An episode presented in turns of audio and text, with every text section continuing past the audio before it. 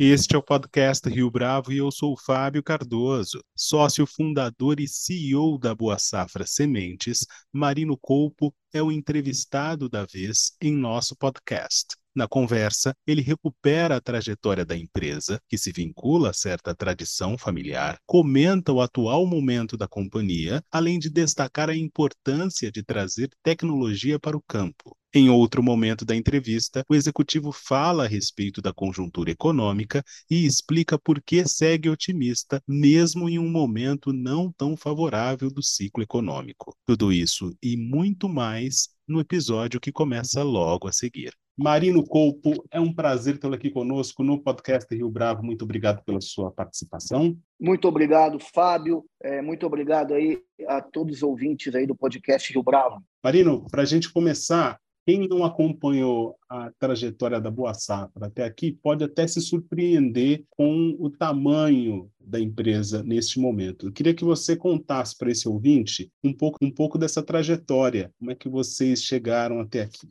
Bom, Fábio, a trajetória nossa é uma trajetória baseada em muito trabalho, é uma trajetória familiar. Eu tive aí tanto meu avô por parte de mãe, quanto meu pai eram agricultores, eram produtores rurais e eles já tinham aí, né, o meu pai principalmente, essa vontade de trabalhar com sementes, com sementes de soja. E aí a gente sempre vendo aí o trabalho da família, né, no negócio, mais no plantio né? Em 2009, eu juntei com a minha irmã, Camila, e minha sócia, né? então, e nós é, decidimos profissionalizar né, um negócio e a gente acabou encontrando oportunidades é, muito grandes aí com tecnologia na, na semente de soja. É, aí a gente montou a empresa, tá, Boa Safra, como ela existe hoje. Né? Até então a gente operava muito, era um negócio muito familiar, muito na pessoa física, tá? como produtor rural na física. E aí montou-se o um negócio em 2009. E o que a gente conseguiu trazer de diferente para o país foi muita qualidade. Primeiro, todas as parcerias com royalties e biotecnologias, que a gente é, acabou é, sendo licenciado dessas patentes, parceria com as empresas de genética de soja e também uma qualidade muito acima do que existia em semente no mercado. Tá? Então, a gente foi a primeira empresa a ter câmera fria, a ter armazém refrigerado.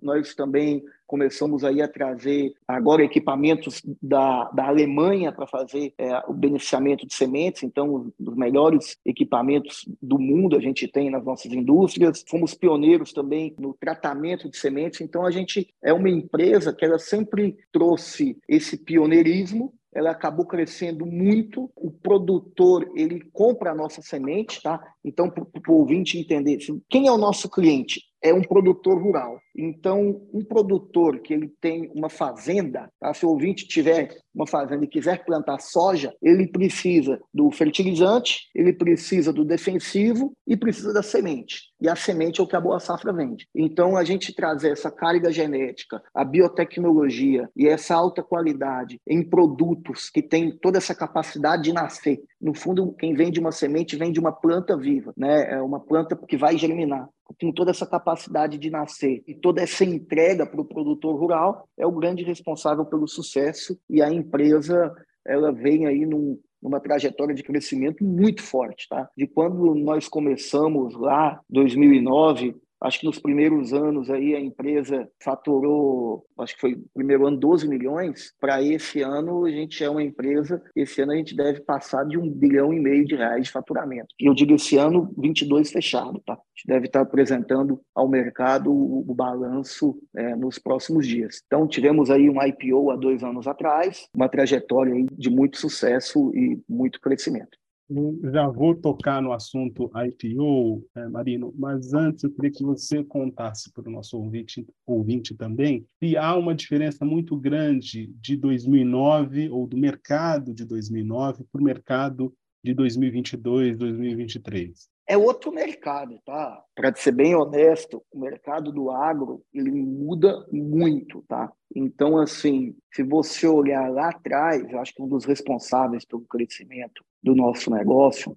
Quando você olha, lá em 2009, você não tinha nem smartphone direito, tá? Né? Que é um celular com, com todas essas capacidades, tá? E se você for olhar a biotecnologia para a soja, para quem não é do ramo, pode parecer que, que foi algo pequeno, mas para quem é do ramo, é basicamente é, um celular moderno para o celular é, Nokia, Motorola que a gente tinha lá em 2009. Então, assim, é, é realmente uma revolução. Então, no campo, mudou muito toda a questão de produtividade, toda a questão de qualidade, mudou muito. A biotecnologia trouxe muitos ganhos para o produtor rural, novos lançamentos. A cada ano, a produtividade aumentou demais. Naquela época, os produtores colhiam 50, 55 sacas de soja por hectare. Hoje, já tem muitos produtores rompendo a barreira dos 100 sacos soja por hectare. Tá? E grande parte disso, a maioria disso, vem da tecnologia embarcada na semente, do quanto são produtivos os materiais, tá? E aí você tem resistência a doenças, resistência a pragas. Nós estamos lançando esse ano, tá? Temos a licença de um material de soja ele começa agora, esse ano, em teste, vai ser comercializado a partir de 24, mas a partir de 23, é, alguns dos nossos clientes já vão receber o produto para teste, que é uma resistência à seca. Então, quer dizer, um tipo de soja que ela consegue, em um momento de estresse hídrico, falta de chuva, ela consegue diminuir a atividade celular dela e entrar em dormência. Né? Então, ela tem uma resistência seca. Então, é, essas são algumas das tecnologias que têm vindo, além, é claro, de proteção a lagartas, a defensivos. Então, a gente é uma empresa que traz muita tecnologia para o campo e na forma das melhores sementes em vender para o agricultor brasileiro. Agora sim, falando do IPO, Marino, há alguns anos, você mesmo disse na sua primeira resposta, Boa Safra anunciou a entrada na Bolsa. A participação de vocês tem superado as expectativas que vocês estipularam lá atrás ou está em linha já com tudo que vocês tinham definido? Nós estamos muito animados com o fato de ser listado. A empresa tem tido uma entrega muito boa. Fizemos o IPO em 2021, tá? É, em abril de 21 se a gente pegar os números do IPO, que são os números de 20, a gente fez um IPO com um número de 20 fechado, né? o de 2020 fechado, era o número de 2020, foi feito o IPO na primeira janela. Né? Mas se você pegar de 2020 para esse ano, a gente mais do que dobrou a empresa. Então a empresa teve um crescimento muito forte. Nós estamos fazendo aí novas obras, tá? Nós estamos entregando esse ano é, de 23 já é a maior produção da nossa história. 22 também foi. Então assim a empresa ela vem numa numa sequência de acertos e numa saúde financeira muito grande. Então a gente está muito animado com os resultados, com o crescimento, também com a exposição da marca, tá, Fábio? Porque, assim, hoje a gente é uma empresa líder no país, nós somos a maior empresa de sementes de soja é, do Brasil. A gente deve estar encerrando o ano aí com é, próximo a 8% do market share nacional, mas ainda tem muito crescimento e o IPO ajudou muito a divulgar a marca. Então a gente vê que hoje a marca ela já era conhecida, mas ela tem se tornado ainda mais conhecida do produtor. Então a marca tem crescido, tem crescido em share, é, o produtor tem optado, entre várias marcas que, que existem disponíveis, mas por comprar as sementes da Boa Safra. Então a gente tem ganhado espaço, tem trabalhado, tem crescido, tem construído. Nós estamos indo aí para oitava planta esse ano, né? estamos atuando em 11 estados, então o escopo cresceu bastante, como era prometido no IPO, e a gente tem estado muito satisfeito de estar conseguindo entregar. Marino, qual a importância dessa estrutura que a Boa Safra tem em diversos estados? Conta um pouco para a gente. Então, Fábio, é, são dois pontos, tá? O primeiro é que a gente tinha uma dificuldade de produzir os materiais do norte e nordeste do Brasil. Por quê? Porque a gente era uma empresa, tá, originalmente, tá, dois anos atrás, final de 20, início de 21, a gente era uma empresa que a gente estava com as plantas concentradas em Goiás e Minas,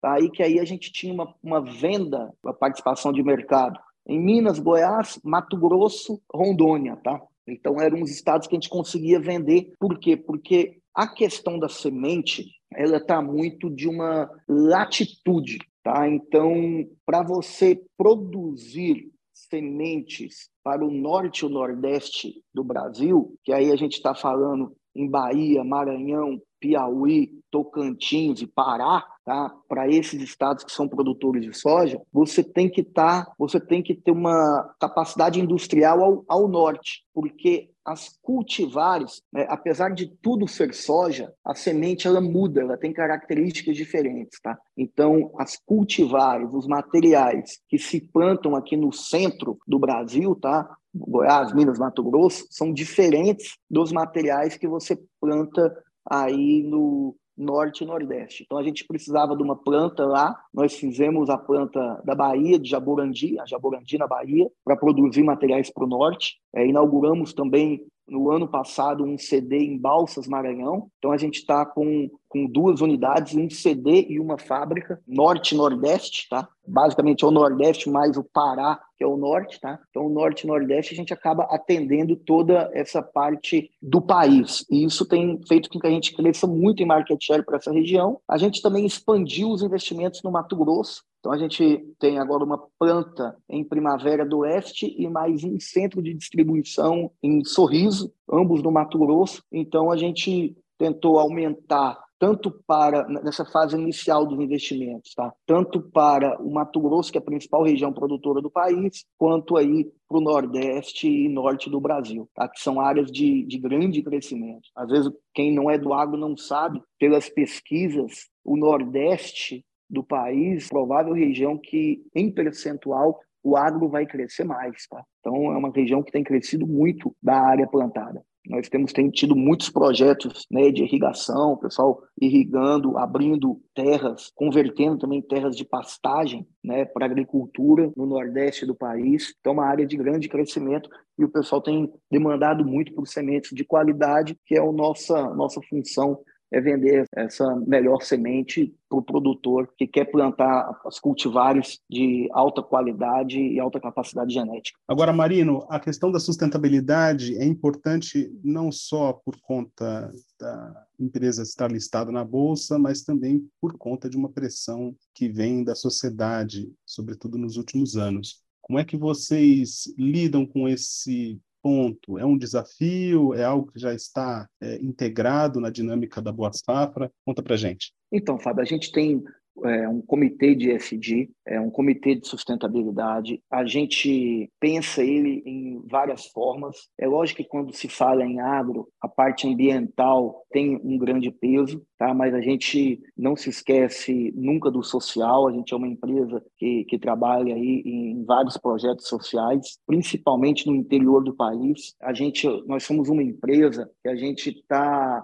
muito no interior, tá, Fábio? Então, por exemplo, é como eu te falei, a gente não está em centros urbanos. Por exemplo, Boa Safra vai para o Maranhão, nós vamos para Balsas, né, interior do Maranhão. É, a gente não vai para São Luís, capital. A mesma coisa Bahia, nós estamos em Jaborandi. E Mato Grosso, nós estamos lá em Primavera, em Sorriso. Então, geralmente, são, são cidades tem uma carência, uma necessidade social. A gente tem participado de vários eventos, é, como é, o Natal Solidário, é, nós temos aí um, um, um trabalho forte é, em escolas públicas de, de adote uma árvore, então temos distribuição de mudas também para escolas e para produtores que desejam reflorestar áreas. Então, esses são, são dois projetos é, importantes, mais social e o outro social com características ambientais, mas a empresa também tem feito um trabalho é, dentro de casa muito forte em todas as áreas de campo nossa. Então, 100%, nós não temos nenhuma área de, de campo para semente em áreas, por exemplo, de bioma amazônico, nós não temos nenhuma área de campo para semente, a gente tem feito um trabalho muito grande para que os produtores integrados que multiplicam a semente que a gente vai vender estejam em conformidade com toda a legislação ambiental. Tá? Então, a gente tem ajudado muito esses produtores. Então, isso é um programa interno, mas que tem muito valor. A nossa ideia é ter uma, uma espécie de certificação sobre isso, tá? já no curto prazo, dessas, de toda a produção está 100% certificada dessa forma. Então, acho que esses são, são pontos. A gente tem um, um, um outro trabalho interessante geração de energia solar. Nós já temos uma planta solar no Goiás e a gente tem um projeto para energia solar em todas as indústrias nossas. Esses são projetos que eles dependem muito dos estados, tá? de cada estado. Então, hoje são sete plantas, tá? mas todas estão em processo, a gente já tem o projeto pronto, em, em processo de aprovação nos estados. À medida que elas forem sendo aprovadas, a nossa ideia é ser autossuficiente em energia. Tá? Então, acho que esses são os projetos ISD que a gente tem se preocupado, Fábio. Agora, Marino, a conjuntura econômica de 2023 preocupa Boa Safra ou vocês, é, de certa forma, protegidos em relação a isso? Vocês se sentem protegidos em relação a isso? Nós somos uma empresa de alto crescimento, tá? Nossa história, nós somos uma empresa que a gente tem crescido aí entre 20 a 30% ao ano, tá? Todos os anos. É, a gente sempre investiu no Brasil e a gente quer continuar investindo, tá, Fábio? A gente sabe que tem muitos desafios econômicos, né? O desafio é grande, a gente acredita muito no país. Tá? É, o Brasil ele tem uma vocação agrícola muito forte você tem, penso muito no macro, então numa visão geral, o que que você tem, Fábio? Você tem uma Rússia, que é um grande produtor agrícola, que hoje ela está com problemas para crescer, tem problemas para exportar. Você tem uma Ucrânia, que é uma grande produtora agrícola, mas que está em guerra, então, uma catástrofe lá. É um país que tem diminuído muito sua área de plantio, né? É, estão com dificuldade seríssima. Aí você olha do outro lado, os Estados Unidos, que também é um grande produtor agrícola, ele está com é, um foco muito grande em combustível, em biocombustível. Então, tem aumentado muito o, a produção de etanol de milho nos Estados Unidos, eles devem diminuir a exportação de alimentos para focar mais em biocombustíveis. Também é um país que não tem como crescer muito mais em área plantada. É, eles já têm também um, um, uso de tecnologia muito alto. Tá? Então, é, os ganhos de produtividade e de área lá são marginais. Tá? E tem esse foco muito grande em combustíveis. E você olha a Argentina, Tá? A Argentina aí, essa sim, com um problema financeiro gravíssimo. Tá? Então, você vê nos últimos 10 anos a produtividade de alimentos e de soja, que é um, um pouco mais o nosso foco, tá? a gente começou a entrar no milho também, mas produtividade de soja por hectare na Argentina caindo e caindo com força devido ao, ao, caos econômico que se instalou no país. E nisso você tem um mundo que demanda alimento, você tem uma população mundial crescente, você tem é, os países, sobretudo na Ásia, querendo mais proteína, querendo comer melhor, você fica numa situação que você não tem lugares no mundo aonde vai ser produzido isso. Se todos esses países que são os nossos concorrentes, eles estão em grande dificuldade econômica. Então, o local é o Brasil. Tá? É, o Brasil é o grande celeiro do mundo. Eu acho que essa é a vocação do país. Nós temos aí é, ótimos produtores, né? o produtor rural é um herói, um verdadeiro herói do campo, que está sempre focado em, em produzir. A gente tem feito um, um, pouco da nossa parte, tem trago tecnologia, mas do outro lado, o, o, produtor ele tem utilizado essa tecnologia não só de sementes, mas de sementes, de defensivos, de adubos, de melhores fertilizantes, de produtos biológicos é, máquinas mais modernas. Então, o Brasil tem se modernizado muito, tem crescido, tem convertido muita área de pastagem em área de cultivo, tá? que você tem uma, uma produção de proteína muito maior por metro quadrado. E se você olha o cenário macro, ele é um cenário maravilhoso, tá? de, de forte demanda para os produtos agrícolas tá? nos próximos 10, 20 anos. É uma demanda que só cresce. E quando você olha pelo lado da oferta, o lugar para produzir é no Brasil, tá? Então a gente continua animado com o cenário, mesmo, enfim, estando aí com, com um juro mais alto, é, talvez num momento ruim do ciclo econômico, a economia ela é, cíclica, ela é cíclica, tá? Então você tem momentos de juro mais baixo, momentos de juro mais alto, momentos de, de expansão, momento de contração, a gente sabe que está no momento de contração, momento difícil do crédito, mas o longo prazo é muito bom, o macro é muito bom, o cenário externo é muito bom para o país. Então, assim, a gente continua enxergando oportunidade e a Boa Safra vai continuar investindo. A gente acha que tem muita oportunidade para crescer. Marino Colpo, foi um prazer tê-lo aqui conosco no podcast Rio Bravo. Muito obrigado pela sua participação. Muito obrigado, Fábio. Muito obrigado a Rio Bravo pelo convite e também agradecer a todos os ouvintes aí pelo tempo para escutar um pouquinho sobre a Boa Safra. Obrigado, Marino. E esta foi mais uma edição do podcast Rio Bravo. Ouça, comente e compartilhe. Gostou da experiência? Nós da Rio Bravo estamos aqui para lhe oferecer o conteúdo mais adequado para a sua melhor tomada de decisão. E no site www.riobravo.com.br você conhece mais a respeito da nossa história. No Twitter, o nosso perfil é @podcastriobravo.